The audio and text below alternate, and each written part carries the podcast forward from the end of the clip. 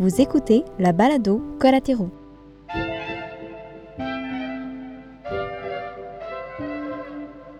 Aujourd'hui, on reçoit Fanny de la boutique La Bobineuse à Montréal. Elle nous parle de l'histoire de la boutique, de l'évolution des produits de laine sur le marché et de son processus dans le choix de ses fournisseurs.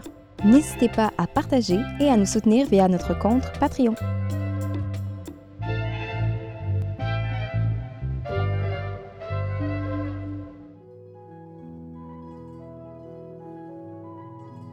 L'histoire est, très longue, mais euh, en version euh, abrégée, là, ça existe depuis les années 50 à peu près.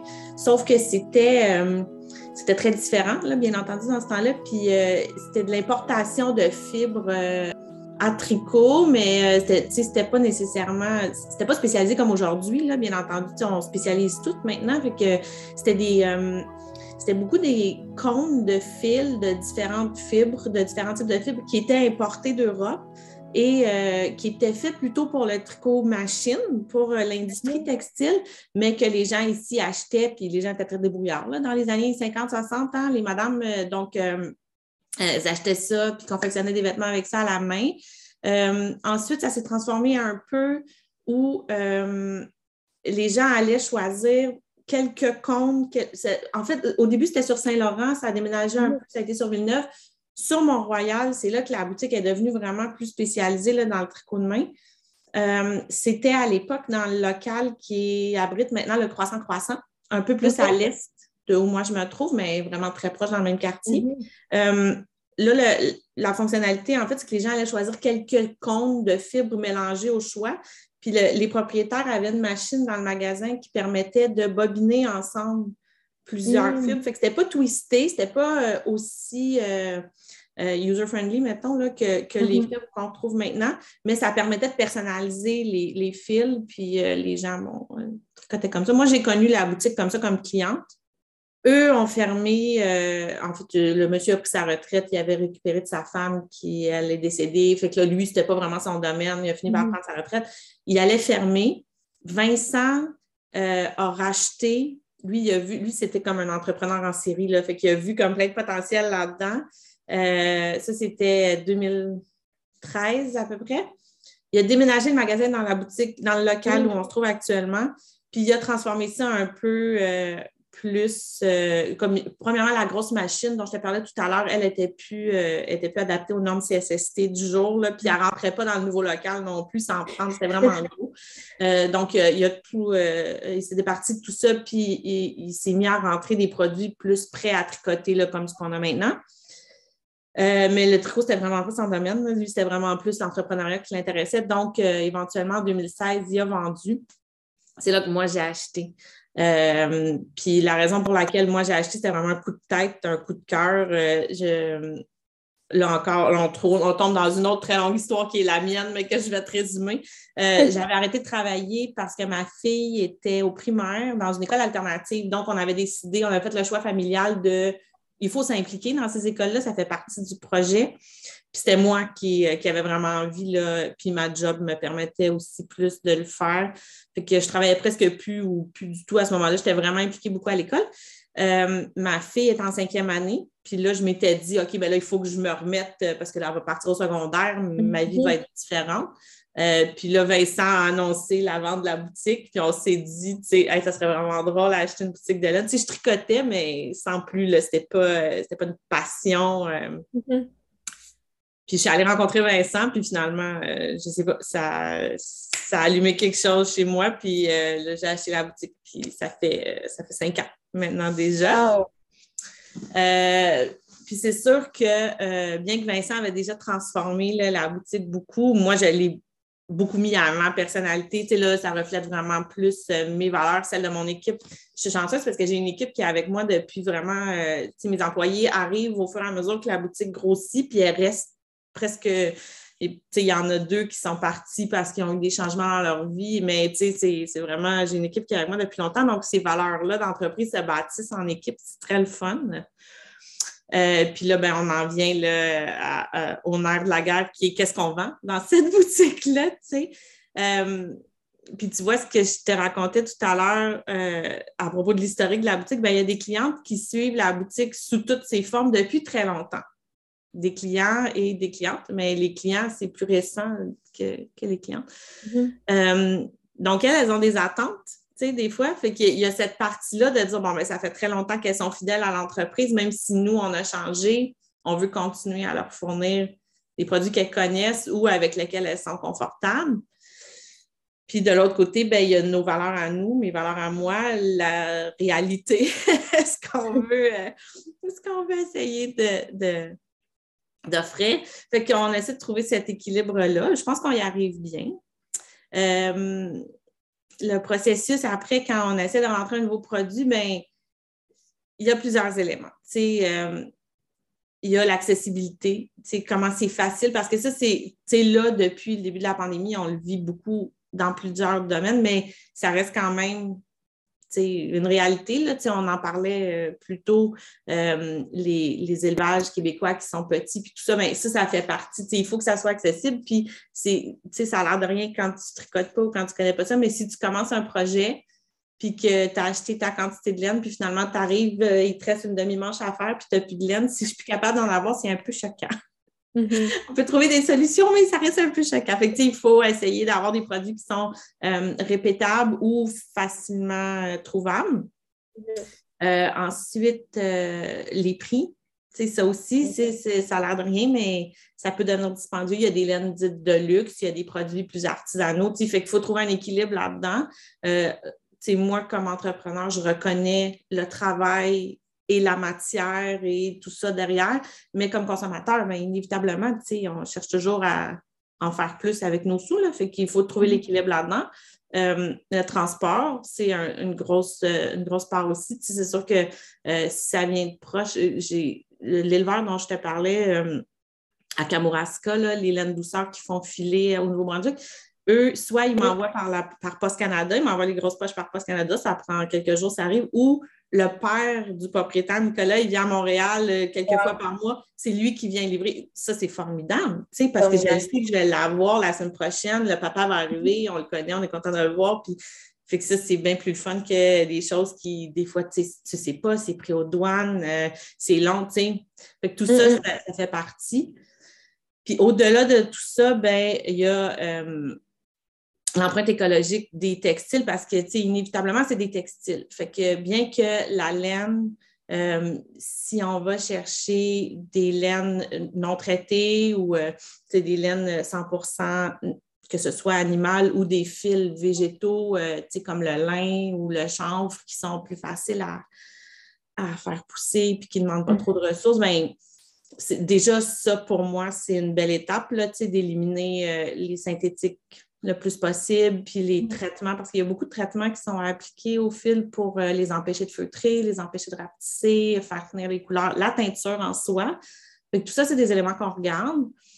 Euh, il y a des certifications qui existent qui nous aident à nous guider. Il y en a une, euh, la certification GOTS, qui est, qui est une certification indépendante, fait qu'elle est assez fiable. Euh, tu sais, ça, c'est comme la première étiquette. Si je vois qu'une laine est GOTS, ben là, j'ai le goût d'enquêter davantage parce que ça veut dire mm-hmm. généralement que c'est une laine qui est euh, bio, qui a été euh, fabriquée ou créée de manière éthique, autant pour la planète que pour les individus qui sont impliqués dans la production, puis qui ont une faible empreinte écologique. Fait que, tu sais, là, là, je me mets à dire, OK, ce fil-là m'intéresse, dis-moi en plus, je vais regarder qu'est-ce qu'il mm. compose. Euh, il y a d'autres certifications. Il y en a une que je mélange tout le temps, c'est EOK Tex, qui est une certification textile et pour le cuir. Mais elle, c'est plus au niveau des produits chimiques utilisés. Euh, mais par exemple, j'ai vu cette semaine un fil d'acrylique qui avait cette certification-là. Fait que là, ça me dit, OK, les teintures utilisées sont moins dommageables, super, mais ça reste un fil qui est, un fil qui est fait de plastique, de pétrole. Fait que il faut quand même pas se faire greenwasher. C'est comme dans n'importe quoi. Il faut prendre le temps de, de chercher. Euh, des matériaux de remplacement aussi qui sont, que, je, cherche qui sont intéressants. Euh, par exemple, si tu fais des bas, tu vas avoir besoin d'un fil qui est plus résistant que si tu fais un chandail parce qu'il y a le frottement dans les bottes. ça, c'est le, gros. Euh, ce qui inquiète beaucoup les gens qui font des bas. Est-ce qu'ils vont durer? Est-ce que. Ça se répare, ça met là, bien, bien sûr, euh, Tu veux, on veut tous que ça soit le plus facile possible. Si ça peut aller dans la laveuse puis que ça ne va pas faire de trou, ben on aime ça. Euh. Euh, donc, dans la laine qui est destinée à faire des bas habituellement, il y a toujours un pourcentage de nylon. Ça aide à la mhm. durabilité, particulièrement aux endroits où ça frotte. Mais là, par quoi on peut remplacer le nylon? Hein? On peut. Mhm. de plus en plus, on voit des, des, offres, entre autres une que j'ai découverte il n'y a pas longtemps, l'année dernière, l'année avant, l'ortie. La mhm. fibre d'ortie qui, pousse euh, comme de la mauvaise herbe, littéralement, qui se, qui se traite un peu comme le lin. Fait que ça ne demande pas tant de ressources. C'est le mhm. milieu de, la tige. Euh, c'est quand même euh, c'est un bon compromis, puis c'est hyper résistant. Pas de pesticides en plus.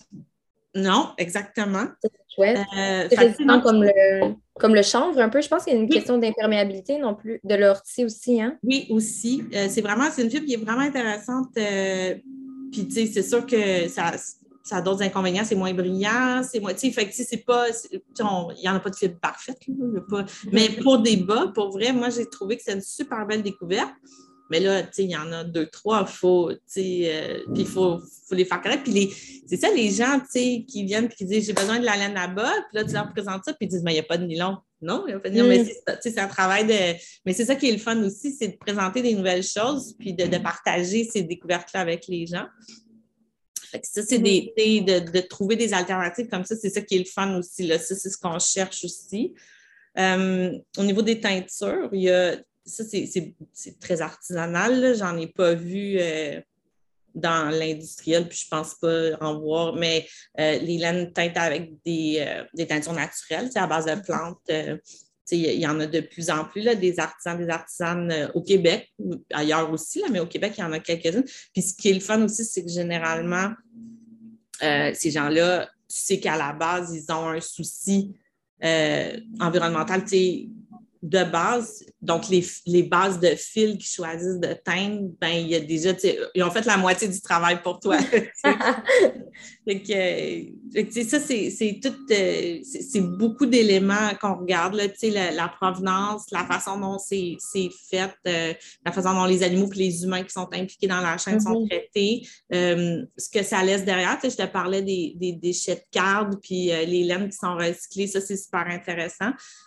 Il y a des grandes compagnies aussi, euh, une, euh, pour ne pas la nommer, la Cascade, de qui on mm-hmm. achète euh, quelques produits qui font, puis ce n'est pas les seuls, ceci dit, mais eux, ils, ont une gamme assez accessible qui font beaucoup de produits recyclés c'est sûr que le recyclage de la fibre, bon, c'est sûr que ça demande des ressources. Il faut que ça soit déchiqueté, il euh, faut que ça soit refilé. Mhm. Mais il reste que c'est de la laine qui autrement serait allée au vidange, là, qui aurait été. il y a quand même un. Puis on en a plusieurs. Là. Il y en a. Euh, euh, des, fils plus synthétiques faits avec des bouteilles d'eau recyclées, puis un mélange de coton, mais il y en a vraiment 100% laine. Mhm. Euh, pas traité, euh, fait à base de, fibres de laine euh, mhm. récupérées, puis redéchiquetées, puis refilées. Fait il y a vraiment une belle variété de, mhm. fibres qui nous qu'on peut, qu'on peut trouver là, puis qui nous permettent d'offrir une gamme. Oui, je peux t'offrir des fils avec du cachemire qui sont bien doux puis qui coûtent plus cher. Puis, mais il y a des choses aussi tu sais, les fibres recyclées dont je te parlais, c'est quand même accessible. Tu sais, c'est pas des fibres qui sont mmh. très, très dispendieuses. Fait que c'est des, des, bons, euh, des bons compromis. Mmh. Puis en termes de, de laine durable, autant de la mmh. durabilité dans le temps que euh, le fait qu'on puisse après ça s'en départir de manière comme éco-responsable. Est-ce que justement le mix de fibres, tu vas privilégier une mix de fibres, en exemple avec le, le nylon puis une laine euh, naturelle pour que ça dure plus dans le temps? ou euh, tu vas privilégier une laine qui va être complètement compostable? C'est comme, c'est toujours le, le, le, nerf de la guerre. Exactement. Puis je te dirais que euh, je vais essayer de trouver l'équilibre entre les deux selon, selon le besoin parce que chaque, chaque personne, puis mm-hmm. chaque projet a ses besoins différents. Euh, c'est sûr, c'est comme je te disais, dans la mesure où je peux remplacer le nylon par quelque chose qui va être aussi durable, je, suis vraiment contente de trouver des solutions. Puis, il y en a d'autres, il y a l'ortie, mais il y a la soie. La soie, ça, ça aussi, c'est pour et c'est contre, mais ça aussi, c'est hyper durable, c'est hyper solide. Euh, il y en a, là, il y, a moyen. Puis, il y a des gens qui font des bas en 100% laine, puis que ça ne leur dérange pas si ça frotte. Ils lavent leur bas à la main, ils n'ont pas besoin que ça soit traité puis que ça aille en machine, ça ne leur dérange pas si ça frotte. Puis quand ça fait des trous, ils les réparent. Il y en a des gens qui sont là. Puis ça, c'est, ah, mettons, à mon avis personnel, pour moi, c'est la meilleure solution parce que ta laine n'est pas traitée. Euh, son, son, empreinte à la base est assez minimale, elle n'est pas traitée, il n'y a pas de nylon, il n'y a pas de plastique, il n'y a pas. Puis à la fin de sa vie, si tu l'as réparé, puis euh, tu l'as bien traité, puis tes bas ont duré 20 ans, si à un moment donné, ils sont finis, ils sont feutrés, puis ils te font plus, euh, c'est biodégradable. Comme ça, pour moi, c'est le meilleur chemin. Mais la réalité... Pardon?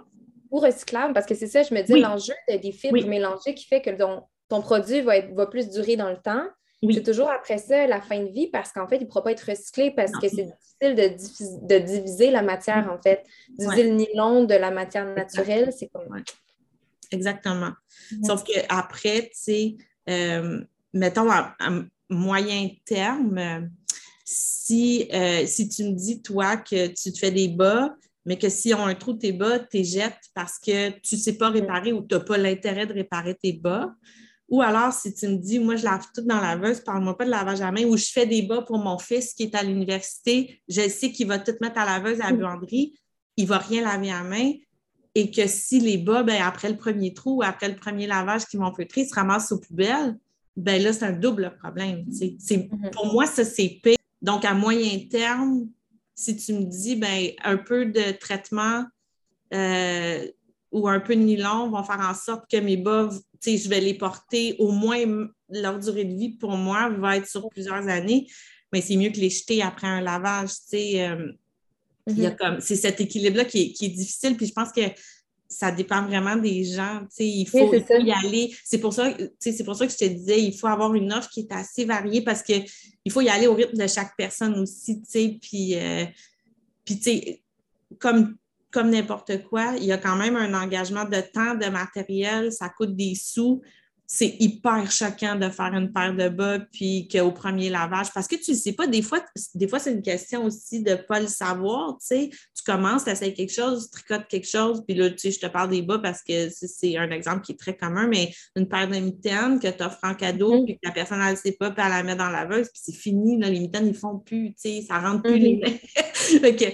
tout ça, c'est sûr qu'il y a une part d'éducation, puis c'est ça qui est formidable avec les boutiques comme la mienne. Il y en a d'autres, les boutiques spécialisées de quartier local. Les gens viennent, puis on prend le temps de discuter avec chaque personne de leur projet, puis justement de leur proposer les bons fils qui sont adéquats, puis d'aller plus loin que ça. Comment tu vas mm-hmm. l'entretenir? C'est pour qui? C'est pour un enfant, mais ben, je ne te proposerai pas les mêmes choses pour un enfant que pour un adulte. Puis, fait que tout ça, ben, ça fait en sorte qu'on peut vraiment cerner le bon produit. Puis c'est là qu'on peut se permettre d'offrir des produits qui sont euh, peut-être moins grand public, mais qui, sont formidables, mais en, en l'expliquant, ce produit-là, tu sais, d'où il vient, puis comment l'utiliser, ben, ça, fait que les gens sont plus prêts à, le recevoir, puis qu'ils découvrent des nouvelles choses aussi. Mhm. Puis au niveau de la consommation, tu disais que tu avais des clientes qui étaient là depuis vraiment même avant que tu prennes la boutique. Est-ce que tu as vu un changement aussi dans leurs euh, achats, dans leur choix? Oui. Oui, puis euh, il y en a, tu sais, pour qui ça a été moins facile. Euh, ben, il y en a, il y en a qui, qui ont arrêté de venir chez nous puis qui se sont tournés vers les grandes surfaces parce que c'est vraiment ça qu'ils recherchaient, puis c'est correct. Mais on a vu le contraire aussi. On a vu des gens, euh, surtout au début de la pandémie, quand les grandes surfaces ont fermé, on a vu des gens qui nous appelaient et qui disaient OK, moi, habituellement, je vais chez Michaels. Puis là, Michaels ne peut pas me faire de, de livraison, d'achat en ligne, de livraison mais là, toi, tu n'as pas les mêmes produits chez Michaels, qu'est-ce que je fais? Puis là, on a eu des discussions avec ces gens-là au téléphone, tu sais, puis qui ont découvert. Fait ça s'est fait dans les deux sens. Mais les clientes qui sont restées, qui, étaient habituées à certains produits, pour la plupart, je te dirais que ça a été des belles découvertes. La, majorité était contente de voir qu'on apportait des nouvelles choses. Il y en a qui, qui souhaitaient ça, puis qui là étaient contents que ça arrive. Il y en a qui ne connaissaient pas, qui ne savaient pas que ça leur tentait, mais qu'une fois qu'ils voyaient les, voient les nouvelles choses, puis qu'ils reviennent saison après saison, puis là, il y a des nouveautés, il y a des nouvelles affaires, puis sont contents, de découvrir des nouvelles choses. Puis bien sûr, il y en a qui nous demandent des choses, qui nous proposent des choses, puis on fait des recherches pour, pour elles ou pour eux, tu sais, puis nous, on fait des découvertes aussi grâce à, nos clients. Fait que c'est dans les deux sens, ça va, mais oui, je pense que dans la majorité des cas, ça a été grandement apprécié. Les gens aiment découvrir des nouvelles affaires, puis euh, mm-hmm. je pense qu'il y a une grosse part de notre clientèle qui est sensible aux mêmes, euh, aux mêmes réalité que nous. Là, euh, oui, ou du moins quand ils sont sensibilisés, ils deviennent sensibles et intéressés justement à, connaître davantage. Puis euh, pour terminer, je voulais savoir, est-ce que tu as comme un fantasme au niveau de l'industrie de la laine, que ce soit mondial ou même au Québec, quelque chose que tu dis, ah moi c'est quelque chose que je recherche, j'aimerais ça avoir ça dans ma boutique, mais je ne le trouve pas actuellement sur le marché? Euh, c'est une belle question c'est sûr que euh, c'est un peu revenir au début de la conversation qu'on a eue avec Catherine aussi. Puis, un de mes plus grands fantasmes, je te dirais, c'est pas au niveau tant d'un produit, mais si on pouvait, je ne veux pas revenir en arrière parce que je ne veux pas revenir en mm-hmm. arrière, mais si on pouvait arriver à ramener euh, localement le reste de la chaîne. On le sait qu'il y en a de la matière première, on le sait qu'il y en a plein d'animaux, euh, euh, que ce soit des moutons, mais des chèvres, des alpagas, euh, il y en a plein des, animaux qui, qui, qui, sont pleins de, matières premières, justement, qu'on n'utilise pas, qu'on jette ou qu'on envoie ailleurs. Ou qu'on, si on pouvait ramener ça, puis être capable d'utiliser toutes ces ressources-là, je, rêve, mettons, d'un moulin, d'une filature qui pourrait créer des nouveaux produits, mais créer des nouveaux produits aussi avec des produits de recyclage. Tu sais, j'en ai vu euh, de, grosses compagnies ou de, des fils en jeans recyclés, des fils en mm-hmm. coton recyclés, mais ça, ça vient, tu sais, c'est beaucoup fabriqué en Italie, c'est beaucoup, tu sais, si on pouvait faire ça ici, là, on le sait, là, la quantité de vêtements. la matière. Qu'on jette ou qu'on envoie ailleurs pour remplir leur vidange à eux autres on l'a la matière en masse. Là. Fait que, tantôt, tu disais séparer la matière, c'est pas toujours évident. Non, mais on pourrait faire des choses artisanales, un, un fil, euh, on ne sait pas ce qu'il y a dedans, là, 100 fibre indéterminée, mais mm-hmm. pour, faire des, pour faire des sacs, des tapis, tu n'as pas besoin de savoir qu'est-ce qu'il y a dedans, euh, comme de, de mm. pouvoir. Euh, avoir une économie circulaire du textile, ça serait ça, ça serait magique. Exactement. Hmm. Vraiment. Oui, que ce ne soit pas nécessairement de la laine, mais qu'on fasse de la laine à partir de d'autres matières. Oui, bien sûr. Mais après ça, il y a, il y a faire de la laine à partir de la matière première, puis faire des fils à partir de tout ce qu'on recycle. les deux, là, ça serait euh, génial. Et après ça aussi, il y a un choix à faire. Après ça, on se dit, bon, mais si on le fait, tu parlais de fibres, euh, de, bouteilles de plastique, puis on le mm-hmm. fibre, puis on le met. Tu sais, je dis, il y a le choix après ça à faire, bon, ben si c'est en plastique, on va peut-être pas le faire pour un vêtement qu'on va laver souvent. il y a tout un choix aussi, puis on peut choisir la laine euh, selon euh, l'usage qu'on va en faire par la suite aussi, là. Vraiment. tout à fait. Mais je te remercie, Fanny, beaucoup. Vraiment, c'est super chouette.